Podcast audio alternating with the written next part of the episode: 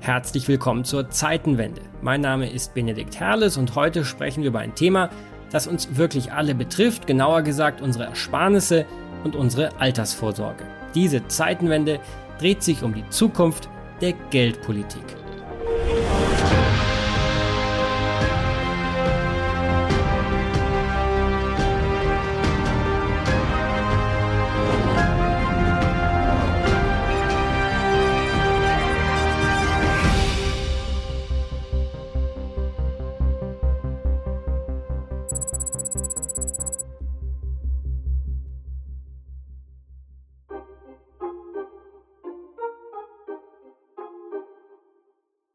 Über 22 Jahre ist der Euro nun schon alt. Junge Menschen können sich an die gute alte D-Mark kaum noch erinnern. Sie war Sinnbild für die Stabilität und die wirtschaftliche Kraft der alten Bundesrepublik. Der Euro hatte es dagegen nicht leicht, die Herzen der Deutschen zu erobern. Und tatsächlich steht er seit Beginn für einen währungspolitischen Spagat. Denn die Eurozone von anfänglich 12 und mittlerweile 19 Staaten ist groß und sehr heterogen. Stark vereinfacht könnte man sagen, der Süden des Kontinents ist wirtschaftlich eher schwach. Er braucht niedrigere Zinsen, damit Investitionen günstiger werden und Wachstum entstehen kann. Der Norden des Kontinents ist wirtschaftlich stärker. Er braucht eher höhere Zinsen, damit Inflation verhindert wird und Märkte nicht überhitzen. Schon in der Theorie hatte es die Europäische Zentralbank in Frankfurt also nicht leicht, den Euroraum währungspolitisch zu steuern. Mehr als zwei Jahrzehnte gemeinsame europäische Währung stellten sich in der Praxis dann auch als ziemlich komplex heraus. Dramatisch wurde es zum ersten Mal im Jahr 2008. We're red everywhere, essentially, down by 4 5%. We're down over 16%. Dow at the same time has fallen about 18%. The stock market is now down 21%. Because we're now down 43%. What in the world is happening on Wall Street? Die Finanzkrise brachte die globalen Kapitalmärkte an den Rand des Kollapses. Aktienkurse fielen ins Bodenlose, Panik machte sich breit, Banken mussten zum Teil verstaatlicht werden, Sparer fürchteten um ihre Einlagen. Wir sagen den Sparerinnen und Sparern, dass ihre Einlagen sicher sind. Auch dafür steht die Bundesregierung ein. Ja, ich möchte gerne unterstreichen, dass in der Tat in der gemeinsamen Verantwortung, die wir in der Bundesregierung fühlen, ähm, wir dafür Sorge tragen wollen, dass die Sparerinnen und Sparer in Deutschland nicht befürchten müssen, einen Euro ihrer Einlagen zu verlieren. Diese Aussage von Angela Merkel und ihrem damaligen Finanzminister Per Steinbrück war natürlich eine Lüge. Die Spareinlagen der Deutschen waren keinesfalls sicher. Nicht einmal der deutsche Staat hätte für jeden Euro bürgen können. Aber es war eine erfolgreiche Lüge. Ein Run auf die Banken wurde verhindert. Die deutschen Sparer ließen sich beruhigen. Die Aussage, ihre Einlagen sind sicher, wurde eine self-fulfilling prophecy. Doch die Finanzkrise hatte längerfristige Folgen, denn sie belastete die Staatsfinanzen gerade der wirtschaftlich schlechter aufgestellten Euro-Länder. Seit Einführung des Euros hatten sich die makroökonomischen Ungleichgewichte im Euroraum verschärft. Unternehmen und Staaten im Süden verschuldeten sich immer stärker. Eine steigende staatliche und private Kreditaufnahme führte in einigen Euro-Ländern zu relativ höherer Inflation als in anderen Mitgliedstaaten. Länder wie Griechenland verloren so an Wettbewerbsfähigkeit. Flexible Wechselkurse zwischen Ländern mit unterschiedlichen Währungen können solche Ungleichgewichte kompensieren. Denn eine Abwertung der Währung macht Güter und Dienstleistungen eines Landes im Ausland billiger, die Nachfrage steigt, die Volkswirtschaft erholt sich. In einer Währungsunion fällt dieser Ausgleichsmechanismus logischerweise weg. Die Länder Südeuropas importierten immer mehr und sie exportierten immer weniger. Der Wirtschaft im Süden ging es immer schlechter, die Verschuldung wuchs und wuchs. Die Finanzkrise und die anschließenden staatlichen Rettungsprogramme ließen die öffentliche Verschuldung dann noch einmal steigen. Es folgte die europäische Schuldenkrise. Die Kapitalmärkte glaubten nicht mehr an die Fähigkeit zur Refinanzierung von Ländern wie Griechenland, Spanien, Irland oder Portugal. Die Zinsen für Staatsanleihen dieser Länder stiegen immer weiter. Auf dem Höhepunkt der Krise 2011 und 2012 wurden zehnjährige Staatsanleihen aus Griechenland mit knapp 30 Prozent verzinst. Nicht nur einmal war das Land kurz davor, den Euroraum zu verlassen. Ich habe von der jetzigen Regierung Die wachsen dicke und zwar massiv, weil die die ausgestreckte Hand, die wir ihnen wirklich entgegenbringen, nicht annehmen. Die Zeit läuft aus. Die Wahrscheinlichkeit, dass keine Lösung gefunden werden kann, die steigt von Tag zu Tag. Würde man jetzt einen Schuldenerlass machen, bedeutet es eine de facto Inanspruchnahme der deutschen Steuerzahler. Die würden dann den Ausfall bezahlen müssen. Kommt nicht in Frage. Am 28. 24 Uhr ist over. Griechenland wurden immer wieder aufs neue Ultimaten gestellt und Fristen gesetzt. Doch wenn wie gestern der EU-Kommissionspräsident Jean-Claude Juncker, und der Mann ist den Griechen wohlgesonnen, den Satz sagt, es gibt nichts mehr zu besprechen, dann wird es ernst. Zum sogenannten Grexit kam es nicht. Die Europäische Union und die Europäische Zentralbank intervenierten. Mehrere institutionelle Reformen wurden beschlossen. Mit dem Europäischen Stabilitätsmechanismus kurz ESM wurde ein Rettungsschirm verabschiedet. Seine Aufgabe ist es, überschuldete Mitgliedstaaten durch Kredite und Bürgschaften zu retten und deren Zahlungsfähigkeit zu sichern.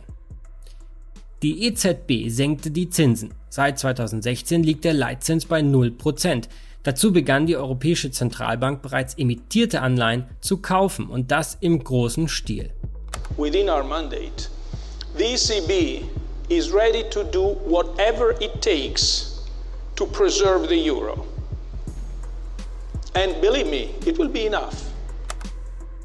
Um jeden Preis wollte die Europäische Zentralbank und ihr damaliger Chef Mario Draghi den Euro retten. Und das gelang ihr.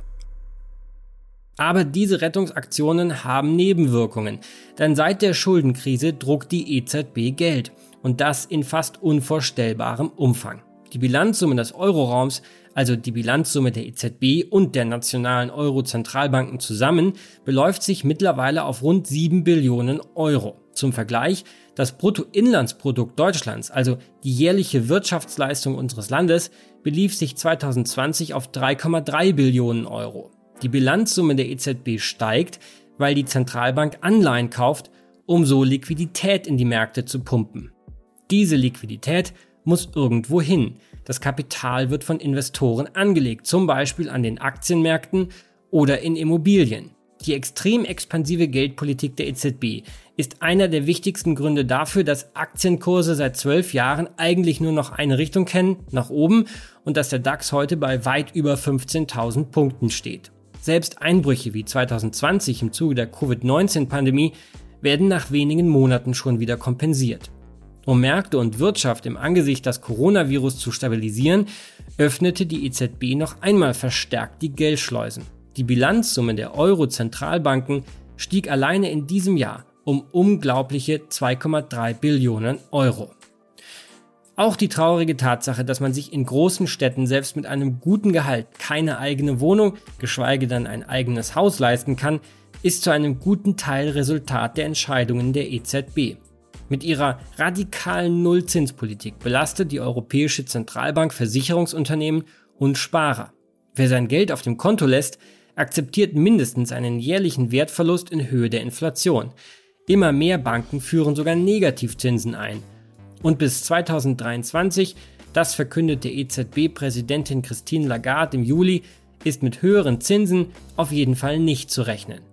Die eigentliche Aufgabe der EZB, Ihr vertragliches Mandat ist die Sicherung der Preisstabilität, sprich die Steuerung der Inflationsrate. Bei 2% soll diese liegen, mal darunter, mal darüber, aber im Schnitt bei 2%. Seit Jahren liegt die Inflationsrate deutlich niedriger. Im engeren Sinne ist die EZB also durchaus erfolgreich. Das betrifft aber nur die eigentlichen Verbraucherpreise, also die Preise für Güter des täglichen Bedarfs, alles von Heizöl bis Schokolade. Wenn man Aktien- und Immobilienpreise mit berücksichtigt, wandelt sich das Bild. Dann steigen die Preise seit Jahren und zwar nicht zu knapp. Und als ob das alles noch nicht genug wäre, als ob die EZB nicht schon genug Herausforderungen hätte, wird nun auch noch etwas ganz Neues diskutiert, die Einführung einer sogenannten grünen Geldpolitik. I think that it is almost unanimous uh, within the, uh, the governing council that climate imperatives are nothing less than imperatives. And I have said repeatedly that it is the biggest challenge that is addressed to us. Hence, in my view, any institution, whatever its mandate, whatever its remit, has to question itself and wonder what can be done. Now, obviously, an independent central bank has to deliver on its mandate, and, and we need to do that, and we need to look at what we can do in compliance and in respect of our mandate without overinterpreting the mandate, using this primary objective, which, in my view, justifies fully that climate change matters be actually taken into account. Die EZB, so will es deren Präsidentin Christine Lagarde, soll ihren Beitrag zum Klimaschutz leisten. Durch den verstärkten Ankauf von Anleihen von nachhaltigen Firmen oder Wertpapieren, die darauf abzielen, nachhaltige Projekte zu finanzieren, könnten die Finanzierungskosten für klima- und umweltfreundliche Unternehmen gesenkt und Finanzströme entsprechend gelenkt werden. Aber gefährdet diese Idee nicht die politische Unabhängigkeit der Zentralbank? Verzerrt eine derartige Intervention nicht die Kapitalmärkte? Mehr als genug Fragen und mehr als genug Gründe also, eine Episode der Zeitenwende der Zukunft der Geldpolitik zu widmen. Wie immer habe ich mit zwei Experten gesprochen. Holger Schmieding ist Chefvolkswirt der privaten Bärenberg Bank und seit vielen Jahren einer der bekanntesten Ökonomen des Landes. Er ist Autor des Buches Unser gutes Geld, warum wir den Euro brauchen. Wie dieser Titel vermuten lässt, ist Schmieding durchaus positiv gestimmt, was die Zukunft unserer Währung angeht. Aber hören wir selbst. Hallo, Herr Schmieding. Hallo, Herr Herles. Herr Schmieding, gut zehn Jahre sind seit Beginn der Eurokrise jetzt vergangen. Was ist seitdem geld- und währungspolitisch passiert? Passiert ist viel. Vor allen Dingen sind wir in gewissem Sinne in normaleres Fahrwasser zurückgekommen. Der Euro ist zumindest nicht mehr so im Gespräch, als könne er in Kürze platzen. Die Europäische Zentralbank hat es geschafft, die Spekulation gegen den Euro zu beenden mit einem Machtwort. Sie hat gezeigt, dass sie genau wie die US-Fed in der Lage ist, Krisen wirksam zu bekämpfen. Was zudem passiert ist, ist, ja, wir haben die Pandemie. Wir hatten im März vergangenen Jahres einen kräftigen Einbruch an den Finanzmärkten, größere Turbulenzen. Es gab einige Anzeichen, dass es Spannungen geben könnte, fast so wie in der Lehman- und Euro-Krise. Diesmal haben die Zentralbanken, die Europäische Zentralbank und die US-Fed sehr schnell reagiert. Sie haben die Märkte stabilisiert. Sie haben die Panik verhindert, die auszubrechen drohte gleichzeitig mit dem Beginn der Pandemie bei uns. Und damit haben sie einen entscheidenden Beitrag dazu geleistet, dass wir zwar eine medizinische Krise haben, dass die Wirtschaft zwar eingebrochen ist, weil ein Teil der Wirtschaft abgeschaltet werden musste, dass es aber keine Finanzkrise gab und dass deshalb die Basis für eine konjunkturelle Erholung ausgesprochen gut ist. Die Zentralbanken haben gezeigt, sie haben es gelernt, bevor eine Krise, eine Finanzkrise außer Kontrolle geraten kann, wie das bei Lehman und zeitweilig in der Eurokrise der Fall war, müssen die Zentralbanken eingreifen. Das heißt, Sie würden sagen, um beim medizinischen Bild zu bleiben, der Zustand des Patienten Euro ist ausgesprochen stabil, er ist eigentlich auch gesund. Der Zustand des Patienten Euro ist stabil und gesund. Natürlich, es gibt immer etwas, was man verbessern könnte.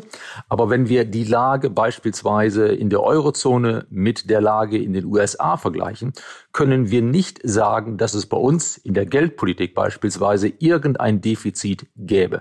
Wir sehen eher, dass alles in allem die Europäische Zentralbank ihrer Aufgabe mindestens so gut gerecht wird wie beispielsweise die US-Notenbank oder die britische Notenbank. Was sagen Sie denn den Menschen, die nach zwölf Jahren extrem expansiver Geldpolitik äh, Inflationssorgen haben? Sind diese Sorgen nicht berechtigt? Diese Sorgen sind völlig übertrieben.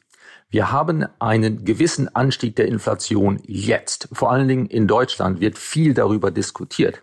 Es gibt Befürchtungen, dass in Kürze im zweiten Halbjahr diesen Jahres die deutsche Inflationsrate auch einmal vier Prozent kurzzeitig erreichen könnte.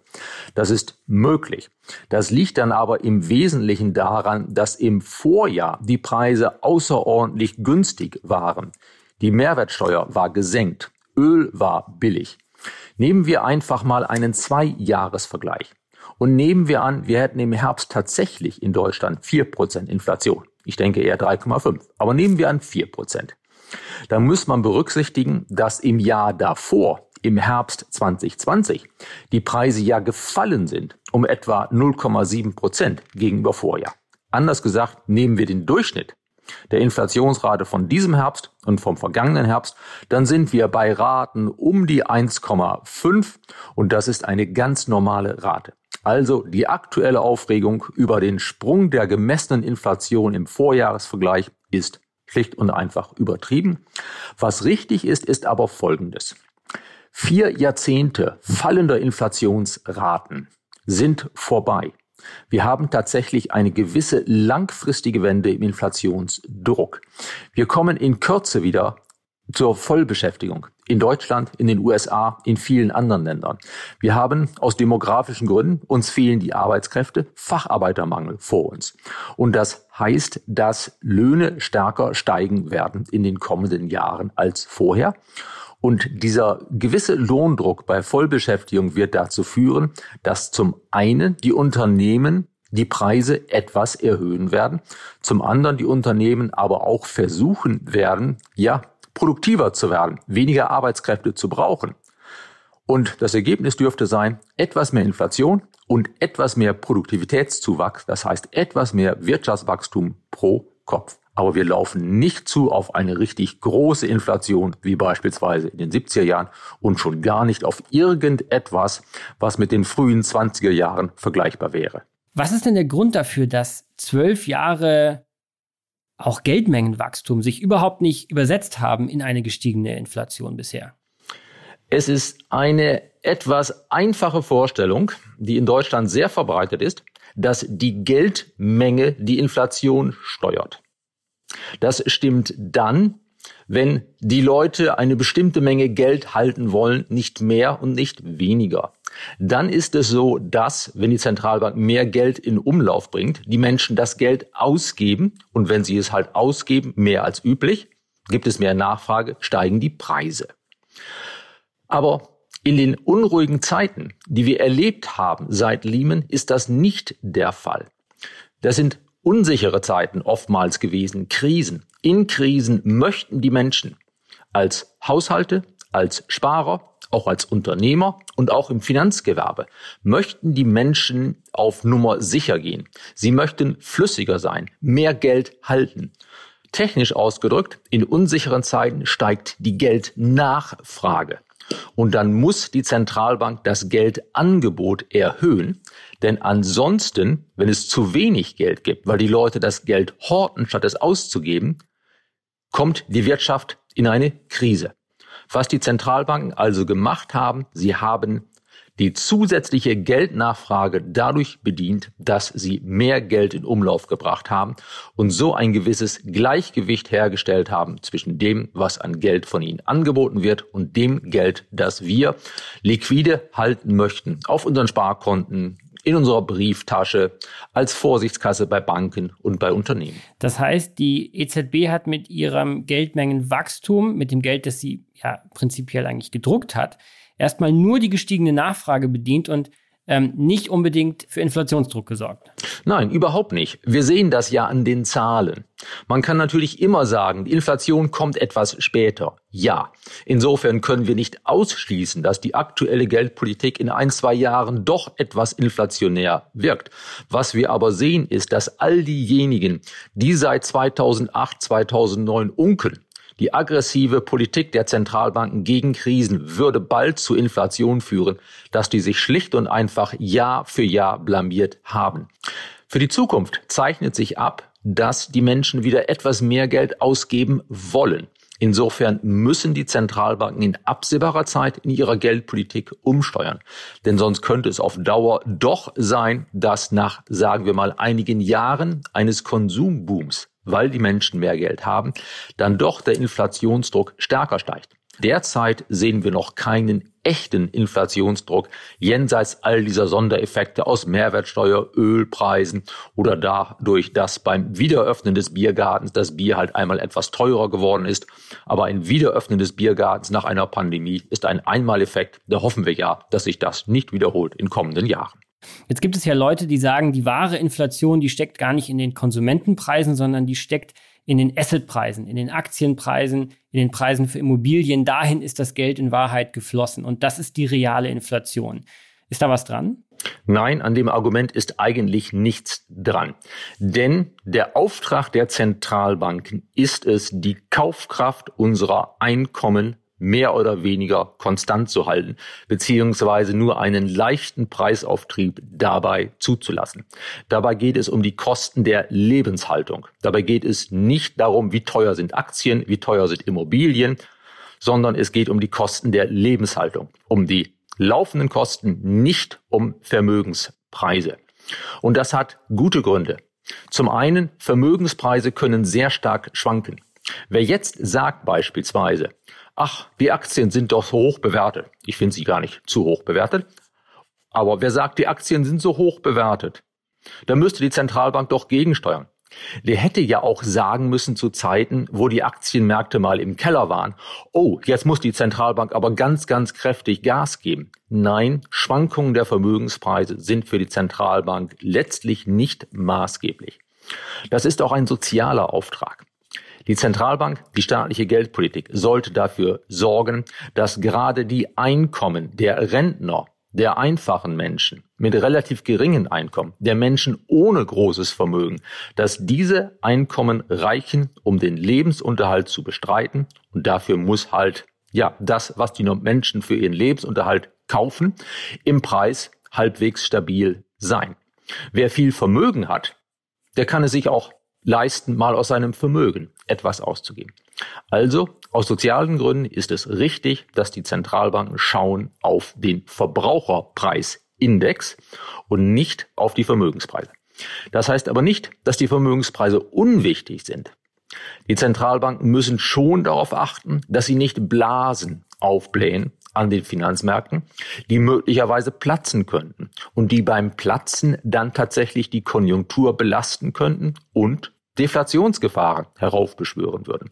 Wir müssen auch darauf achten, dass nicht bei einem außerordentlichen Boom der Vermögenspreise viele Menschen sich so reich fühlen, dass sie deutlich mehr Geld ausgeben und deshalb die Preise treiben. Also Vermögenspreise spielen schon eine Rolle für die Konjunktur und letztlich auch für den Anstieg der Verbraucherpreise. Aber die Vermögenspreise selbst gehören nicht in die Zielfunktion der Zentralbanken. Da gehören nur die Verbraucherpreise hin. Wobei es richtig ist, dass man bei den Verbraucherpreisen neben den Mieten für die Wohnungseigentümer auch sozusagen die Kosten des selbstgenutzten Wohnungseigentums berücksichtigt, aber eben nicht den Verkaufswert der Wohnung. Werden wir jemals wieder Zinsen sehen, wie wir sie eigentlich kennen aus früheren Zeiten? Gibt es ein Exit aus dieser extrem expansiven Geldpolitik? Wir werden wieder etwas normalere Zinsen sehen in einiger Zeit. Da der Inflationsdruck nicht ausgeprägt ist, kann und wird die Zentralbank sich Zeit lassen. Ich rechne damit, dass die Europäische Zentralbank im Herbst 2023 erstmals ihre Leitzinsen wieder anhebt und damit auch den Negativzins für Einlagen der Banken bei der Zentralbank beendet. Ich rechne mit relativ gutem Wirtschaftswachstum für viele Jahre. Ich sehe die Chance, dass wir sogar goldene 20er Jahre bekommen können mit mehr Wachstum pro Kopf, mehr Produktivitätszuwachs und etwas mehr Inflation, als wir das in den letzten zwölf Jahren hatten. Dazu passen dann auch Notenbankzinsen, die höher sind als heute. Wir werden aber zu den Notenbankzinsen und zu den Renditen an den Anleihemärkten von, sagen wir, den 70er oder 80er Jahren wohl nicht zurückkehren. So hoch wird die Inflation nicht. Außerdem haben wir global ein gewisses Ungleichgewicht. Zum einen die Menschen möchten sparen, sie möchten vorsorgen fürs Alter. Insofern ist das Angebot an Ersparnissen relativ groß. Zum anderen aber brauchen die Unternehmen eigentlich nicht mehr so viel an Krediten wie früher, da es in der Wirtschaft nicht mehr so sehr darauf ankommt, Maschinen zu bestellen, zu kaufen, zu finanzieren oder groß in Gebäude zu investieren, sondern vor allen Dingen in Software, in die Köpfe statt in Maschine. Und dafür braucht man weniger Kredit. Global ist also insgesamt die Kreditnachfrage geringer als früher, während der Wunsch, Ersparnisse anzulegen, weiterhin hoch ist. Das Ergebnis ist, dass der Gleichgewichtszins Und da ergibt sich aus dem Angebot an Ersparnissen und der Nachfrage nach diesen Ersparnissen als Krediten, dass der Gleichgewichtszins insgesamt niedriger ist und bleiben wird, als er es früher war. Konkret gesagt, es würde mich wundern, wenn wir in absehbarer Zeit mal wieder eine 4% bei der zehnjährigen Bundesanleihe sehen könnten. Auch 3% wäre sehr hoch, aber dass wir mal wieder an gut 2% herankommen innerhalb der nächsten vier Jahre, das halte ich für gut möglich. Lassen Sie uns über ein anderes Thema sprechen. Wie beurteilen Sie die mögliche Einführung einer grünen Geldpolitik? Die wird ja momentan diskutiert, also den gezielten Ankauf von Anleihen, Unternehmenswerten durch die EZB, die als besonders nachhaltig gelten, mit dem Ziel, den Finanzmarkt für den Klimaschutz ja zu instrumentalisieren und Kapitalströme auch entsprechend zu lenken. Ich glaube, dass eine solche Lenkung von Kapitalströmen nicht Aufgabe der Zentralbank ist. In diesem Sinne bin ich etwas skeptisch beim Thema grüne Geldpolitik. Das ist eine politische Aufgabe. Wir sollten die Zentralbank nicht überfordern. Letztlich ist es ihre Aufgabe, dazu beizutragen, durch ihre Geldpolitik, dass ein vernünftig geschneiderter Geldmantel es der Wirtschaft erleichtert zu wachsen. Und das erleichtert dann auch die Transformation der Wirtschaft in eine grüne Richtung. Aber Sie haben es etwas angedeutet. Natürlich muss die Zentralbank prüfen, ob sie nicht durch ihr Handeln oder Unterlassen vielleicht tatsächlich dreckige Unternehmen bevorzugt. Es ist ja oftmals so, dass große etablierte Unternehmen relativ viel Anleihen herausgeben. Und das sind dann möglicherweise auch Unternehmen aus dreckigen Sektoren oder Unternehmen, die ihre Hausaufgaben beim Grüner werden nicht machen. Da sollte die EZB natürlich darauf gucken, dass sie nicht in ihrer Politik tatsächlich solche Unternehmen de facto bevorzugt. Sie sollte auch darauf achten, ob bei der Bewertung von den Risiken, die in Unternehmensanleihen stecken, die Risiken, die sich aus Klimaherausforderungen ergeben, angemessen berücksichtigt sind. Das alles könnte und wird wahrscheinlich dazu führen, dass die Zentralbank etwas anders investiert, dass sie tatsächlich letztlich einen gewissen Vorrang gibt für Unternehmen, die ihre Hausaufgaben machen, die also grüner werden und damit nachhaltiger sind und damit auch Anleihen haben, die auf Dauer eben auch nachhaltiger sind und dass die EZB sich etwas zurückhält bei Unternehmen, bei denen das nicht der Fall ist. Das wäre dann aber nicht ein bewusstes Lenken in eine grüne Richtung. Das wäre im Prinzip das Aufgeben einer Praxis, die derzeit möglicherweise de facto ungewollt aber doch einige Unternehmen und Sektoren begünstigt, die nun gerade nicht besonders grün sind. Was wäre Ihr Rat an Christine Lagarde für die kommenden Jahre? Weiter so, die Politik der EZB stimmt. Vorsichtig aus der jetzt aggressiven Geldpolitik aussteigen. Wenn die Wirtschaft bereits beschleunigt hat, muss die Zentralbank nicht mehr aufs Gaspedal drücken, also rechtzeitig den Fuß vom Gas nehmen.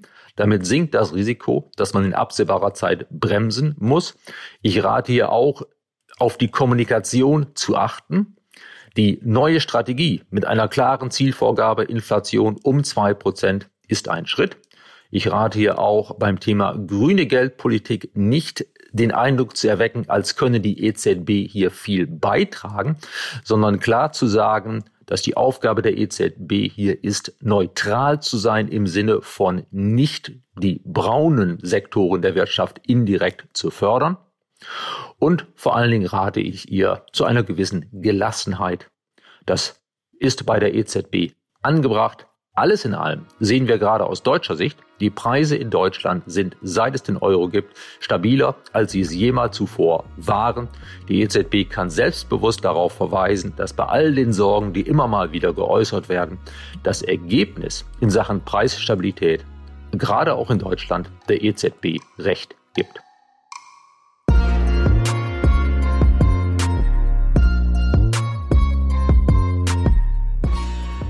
Michael Heise ist der ehemalige Chefvolkswirt der Allianz und einer der bekanntesten geldpolitischen Experten in Deutschland.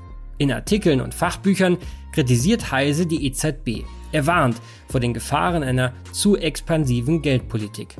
Hören wir uns seine Argumente an. Hallo, Herr Heise. Guten Tag. Wir befinden uns geldpolitisch in uncharted territory, könnte man sagen. Seit Jahren gibt es faktisch keine Zinsen mehr. Das gab es noch nie. Wie konnte es eigentlich so weit kommen? Ja, es konnte so weit kommen, weil die Zentralbanken, auch die Europäische Zentralbank, ein relativ strenges Inflationsziel verfolgen und über Jahre dieses Inflationsziel nicht erreicht wurde, sondern immer unterschritten wurde.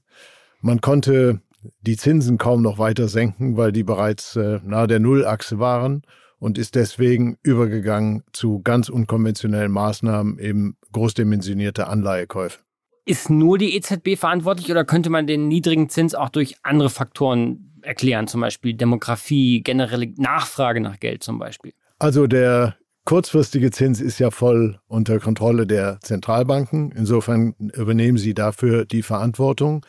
Äh, für die langfristigen Zinsen, also die Kapitalmarktrenditen, gibt es äh, natürlich schon Argumente, warum die über ja, Jahrzehnte, im Grunde seit Anfang der 80er Jahre, tendenziell zurückgegangen sind. Äh, da gibt es ähm, Überlegungen, dass eben die Demografie eine Rolle spielt, dass eine relativ niedrige Produktivität in den westlichen Volkswirtschaften eine Rolle gespielt hat, dass natürlich der Rückgang der Inflation, die ja Anfang der 80er Jahre sehr, sehr hoch war, die Zinsen gedrückt hat. Das ist alles richtig. Aber ich denke, die Zentralbanken müssen auch eine oder wollen auch eine Verantwortung dafür übernehmen, dass die Kapitalmarktrenditen so niedrig sind. Denn da, genau das bezwecken sie mit ihren Anleihekaufprogrammen. Sie kaufen Wertpapiere am Markt ein, dadurch geht deren Preis hoch und die Verzinsung geht zurück. Anders formuliert, und das weisen die Zentralbanken in ihren Studien gerne nach, haben sie die Risikoprämie, die im Zins ist, durch diese Wertpapierkäufe ziemlich drastisch abgesenkt. Also ein Teil äh, der Verantwortung ist eben auch bei den Zentralbanken. Sitzen wir nach zwölf Jahren extrem expansiver Geldpolitik auf einem Finanzmarkt Pulverfass? Ich denke, dass die Nebenwirkungen der Geldpolitik auf die Finanzmarktstabilität sehr, sehr ernst zu nehmen sind. Wir haben jetzt äh, verschiedene Krisen gehabt in diesem neuen Jahrtausend, die jeweils mit niedrigen Zinsen und mit Geldflutung, wenn man so will, bekämpft worden sind.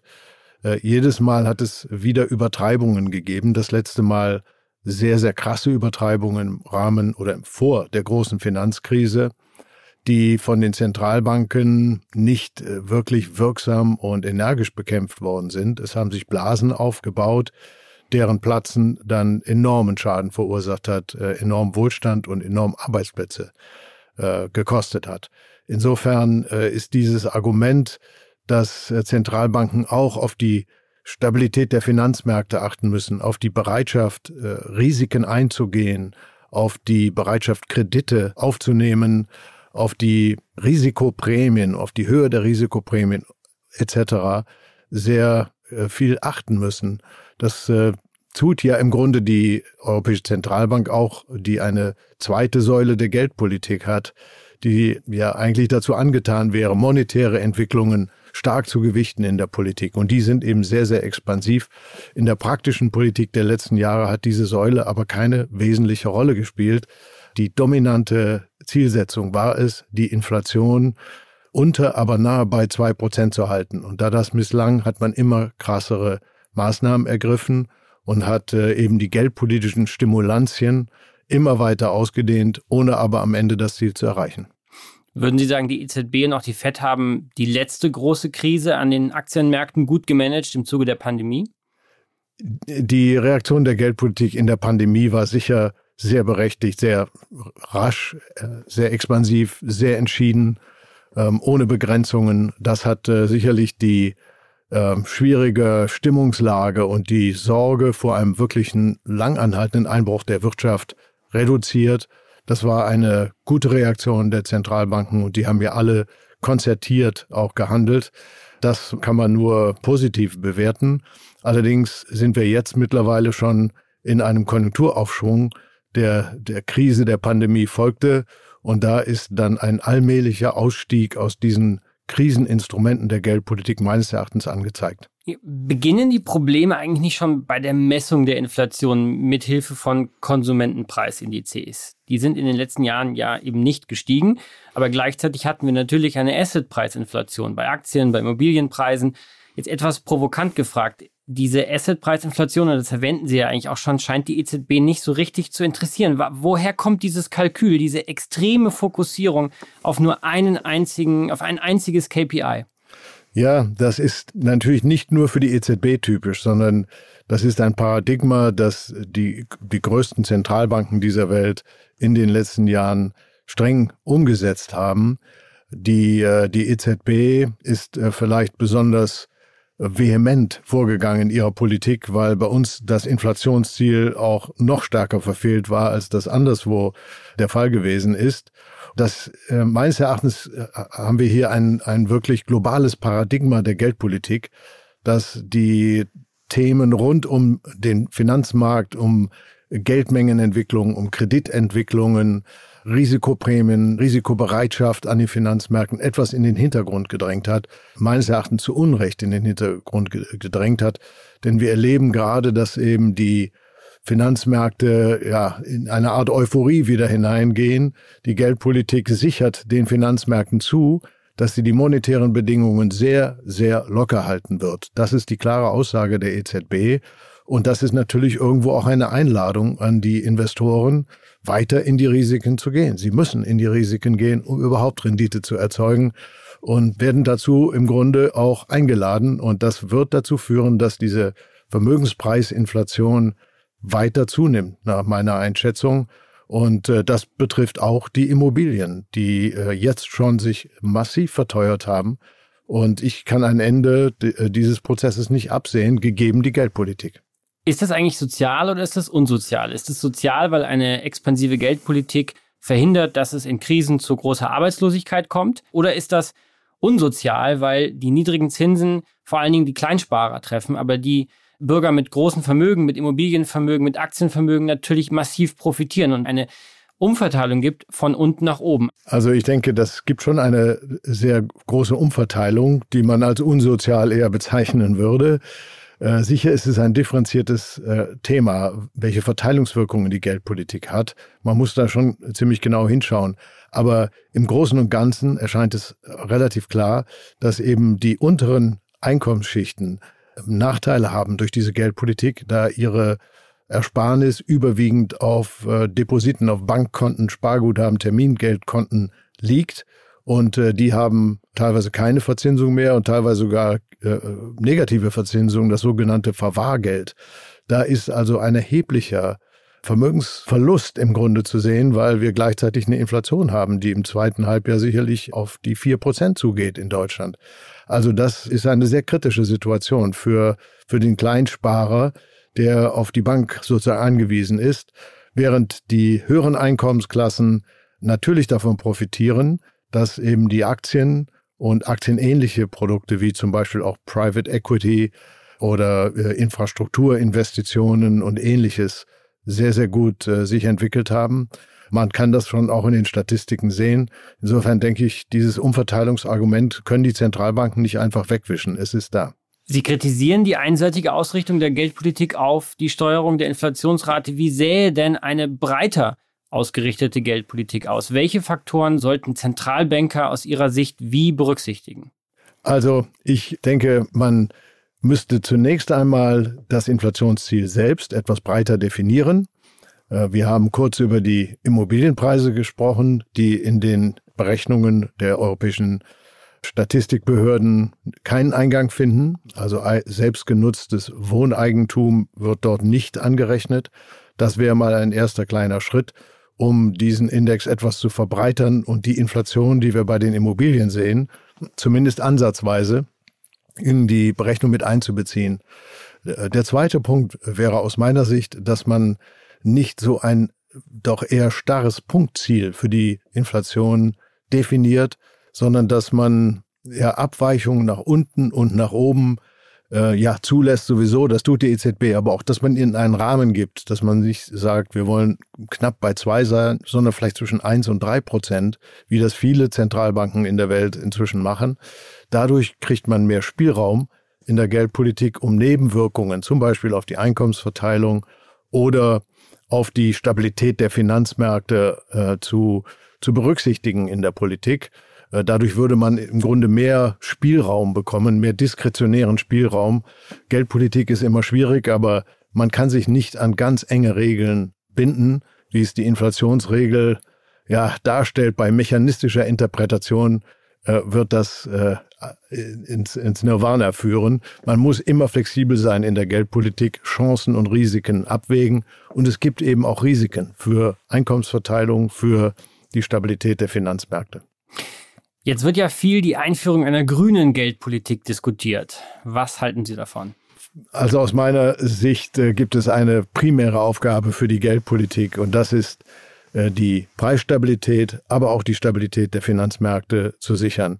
Das ist die Kernaufgabe und für die Volkswirtschaft, für die Gesellschaft von ganz zentraler Bedeutung, dass die, die Entwicklung stabil verläuft, sowohl in der Wirtschaft wie auch an den Finanzmärkten, keine Blasen entstehen, keine großen Rezessionen uns heimsuchen. Das ist eine wesentliche Aufgabe der Geldpolitik. Und äh, dass sie daneben als ähm, Nebeneffekt auch versucht, die Transformation der Wirtschaft zu einer grünen Wirtschaft zu unterstützen, äh, ist okay, aber es ist für mich keinesfalls von der Bedeutung her mit den Primärzielen der Notenbank vergleichbar. Und insofern ist das im Moment nicht die Diskussion, die für mich im Vordergrund steht, sondern die Diskussion ist, wie verhindern wir eine zu starke Inflation und wie verhindern wir, dass sich an den Finanzmärkten große Blasen aufbauen, die dann also volkswirtschaftlichen und gesellschaftlichen Schaden verursachen. Was würden Sie dann Frau Lagarde raten? Ich denke, sie Sie sollte äh, tatsächlich äh, das Ziel etwas einfacher formulieren, das Inflationsziel flexibler machen, auch neue Definitionen der Preisstabilität durchaus äh, einführen, also etwas breiter abgrenzen. Man kann auch auf verschiedene Indikatoren gucken. Es gibt nicht nur die Vorjahresänderungsrate des äh, HVPI, äh, den die EZB steuert, sondern es gibt viele andere Preise, Erzeugerpreise, Kerninflation, es gibt äh, Veränderungen von Monat zu Monat und nicht nur gegenüber dem Vorjahr, wo immer Basiseffekte eine Rolle spielen. Also hier mehr Flexibilität reinbringen. Äh, das äh, wäre ein Punkt, den ich äh, empfehlen würde. Und der zweite Punkt, ja, der geht schon ein bisschen in Richtung Politik, wäre doch äh, den allmählichen Ausstieg aus den Krisenmaßnahmen äh, zu suchen. Denn die haben ja in der jetzigen Situation einen, einen noch verstärkenden Effekt auf die Inflationsentwicklung und die Konjunkturentwicklung, wirken nach meiner Einschätzung prozyklisch. Und deswegen wäre jetzt ein guter Zeitpunkt auch für Frau Lagarde, dieses etwas zurückzufahren. Risiken sind immer damit verbunden, wenn man aus einer so expansiven Politik aussteigt. Ohne Risiken schafft man es nicht. Und jetzt wäre, glaube ich, der Zeitpunkt ganz gut, weil die Konjunktur auch ohne diese gewaltigen Anleihe-Kaufprogramme gut laufen wird. Aber was würde das dann auf den Kapitalmärkten oder insbesondere auf den Aktienmärkten bewirken? Also seit Jahren kennen die großen Investoren nur eine Message aus Frankfurt, nämlich es gibt keine Zinsen oder es gibt Negativzinsen. Jetzt plötzlich eine Kehrtwende, Paradigmenwechsel. Was wäre die Konsequenz für die Märkte? Das ist nicht ganz einfach zu, zu sagen. Ich glaube, dass die Finanzmärkte schon auf kleine Hinweise von der Geldpolitik reagieren, von der EZB reagieren, dass eben die Zeit der super expansiven Maßnahmen vorüber ist. Schon das würde reichen, um sicherlich die Zinsen in Bewegung zu setzen an den Kapitalmärkten, aber auch die Aktien möglicherweise etwas äh, zu dämpfen oder Rücksätze äh, zu erzeugen bei den Aktienmärkten. Dennoch muss man das machen. Ich, ich glaube, es passt nicht zu der Konjunktur und zu der Inflationslage, wenn wir jetzt ein negatives Zinsniveau haben, bei zehnjährigen Bundesanleihen einen negativen Zins haben, äh, das passt nicht in die Konjunkturlage, wo wir real auf vier Prozent Wachstum hinauslaufen, wo die Inflation kurzfristig bei vier sein wird, im nächsten Jahr dann vielleicht auch wieder bei zweieinhalb. Aber das sind äh, Werte, dazu passt nicht ein negativer eine negative Rendite. Insofern müssen wir auch solche Entwicklungen an den Finanzmärkten auch mal in Kauf nehmen, gewisse Anpassungen bei den Kapitalmarktrenditen zulassen. Die EZB wird schon aufpassen, dass das nicht zu stark wird, denn Zinssteigerungen an den Kapitalmärkten sind natürlich für viele hochverschuldete Länder ein echtes Problem. Und äh, deswegen wird man dann auch dämpfend wieder einwirken. Aber dass man ein, eine gewisse Normalisierung der Renditen zulässt, das hielte ich für ökonomisch äh, außerordentlich wichtig. Glauben Sie, dass wir jemals wieder in Anführungszeichen normale Zinsen erleben werden? Also normale Zinsen äh, um vier oder fünf Prozent äh, sind einfach nicht in Sicht. Äh, auch über viele Jahre, auch über fünf oder zehn Jahre kann ich mir das eigentlich nicht vorstellen. Aber ich denke schon, dass wir gerade bei den deutschen Anleihezinsen die Nullachse äh, bald mal wieder erreicht haben werden und vielleicht äh, auch mal positive äh, Renditen für Zehnjährige um 0,5 schon im nächsten Jahr bekommen könnten. Im Moment erscheint diese Prognose vielen auch als sehr gewagt und sehr riskant. Man äh, ist noch nicht absehbar eine solche Entwicklung, aber sie würde auf jeden Fall auch zu der Inflationsentwicklung passen, denn die Inflation, die steigt noch viel stärker an. Äh, und die Realzinsen sind noch viel stärker negativ zurzeit, als das vor einem Jahr der Fall war, weil eben die Inflation jetzt so stark äh, sich erhöht hat. Und insofern ist ein gewisser Renditeanstieg, glaube ich, eine ganz normale Sache.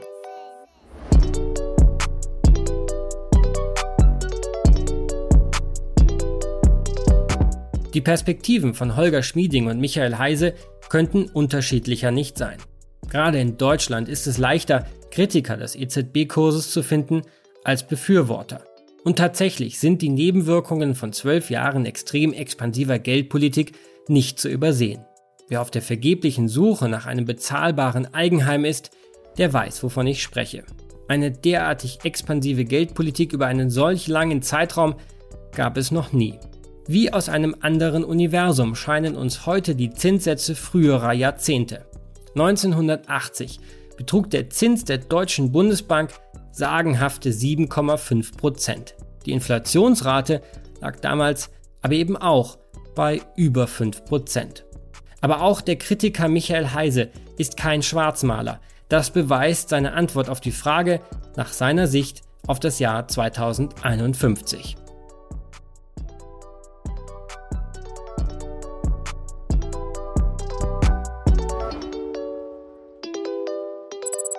Letzte Frage. Ich stelle Sie allen meinen Gästen Ihre Vision für die Zukunft. Und zwar für das Jahr 2051. Das ist das Jahr, in dem ich in Rente gehen werde, wenn ich den Briefen der deutschen Rentenversicherung glaube. Deshalb auch die Frage an Sie. Was denken Sie? Wie sieht die Geldpolitik des Jahres 2051 aus? Haben wir den Euro dann überhaupt noch? Ja, ich bin da Optimist. Ich glaube, den Euro werden wir haben und die Anzahl an Ländern, die im Euro-Verbund äh, sind, äh, wird gewachsen sein. Die Geldpolitik äh, des Jahres 51 äh, wird wahrscheinlich sehr digital äh, funktionieren mit ähm, möglicherweise mit Konten für jedermann bei der Zentralbank, mit einer größeren, damit auch größeren Einflussnahme der Zentralbank auf die Entwicklung der Geldmenge. Das wird vielleicht weniger als heute durch das Bankensystem gesteuert, sondern direkt von der Zentralbank. Ähm, ich denke, dass die Preise für Aktien und für Immobilien weiter gestiegen sein werden bis dahin und zwar ganz erheblich, so dass man ähm, eigentlich nur jedem raten kann, der erst 51 in Rente geht, äh, eben genau bei, bei diesen Vermögensmärkten möglich, möglichst etwas aufzubauen. Äh, das ist aber schwer genug. Wir haben über die Verteilungswirkungen der Geldpolitik gesprochen. Ich denke, wir haben zwischen hohen und niedrigen Einkommen unterschieden. Man kann auch ein bisschen zwischen alt und jung unterscheiden. Für die äh, jungen Menschen, die jetzt am Beginn ihres Berufslebens stehen und eben noch kein Vermögen aufgebaut haben, wird das natürlich sehr, sehr schwierig. Denn die Preise für Immobilien sind dramatisch gestiegen. Alle Vermögensanlagen äh, äh, liquider Art sind dramatisch gestiegen, ob das Aktien sind ähm, oder äh, festverzinsliche Wertpapiere. Also bei diesen hohen Preisen ein Vermögen aufzubauen, ist wirklich sehr, sehr schwierig. Es bedarf noch höherer Ersparnis, was für die Konjunktur auch nicht gut ist, während eben diejenigen, die schon die, ihr Berufsleben hinter sich haben, doch erhebliche Vermögensteile schon ak akkumuliert haben und von diesem ja doch inflationären Entwicklungen der Preise auch profitieren. Insofern ähm, ist gerade diese, diese Politik für die, für die jungen Menschen, für die junge Generation mit ganz schönen Herausforderungen verbunden. Es wird den Euro auch im Jahr 2051 noch geben. Es wird auch anderes Zentralbankgeld geben. Wir werden es kaum noch als Bargeld erleben. Wir werden es als, ja, digitalen Euro erleben. Unsere Gewohnheiten im Zahlungsverkehr werden sich sehr geändert haben. Aber ich denke, dass wir auch dann als Bürger noch Wert darauf legen, dass es ein Geld gibt, das von einer Institution herausgegeben wird, der wir vertrauen. Und das ist zumindest in Ländern wie unseren die Zentralbank, die einem klaren Mandat gehorcht. Und allgemein denke ich, im Jahr 2051 werden wir sehr viele Fortschritte gemacht haben. Alles in allem, die Menschheit kommt typischerweise voran.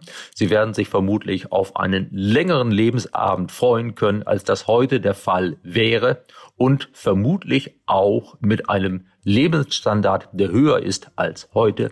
Denn alles in allem geht es voran und bisher sieht es eher so aus, dass unsere Geldpolitik einen kleinen Beitrag dazu leisten kann. Vielen Dank, Holger Schmieding. Gerne, Herr Herrles. Vielen Dank, Michael Heise. Danke Ihnen. Mein Name ist Benedikt Herles, vielen Dank fürs Zuhören und bis zum nächsten Mal bei der Zeitenwende.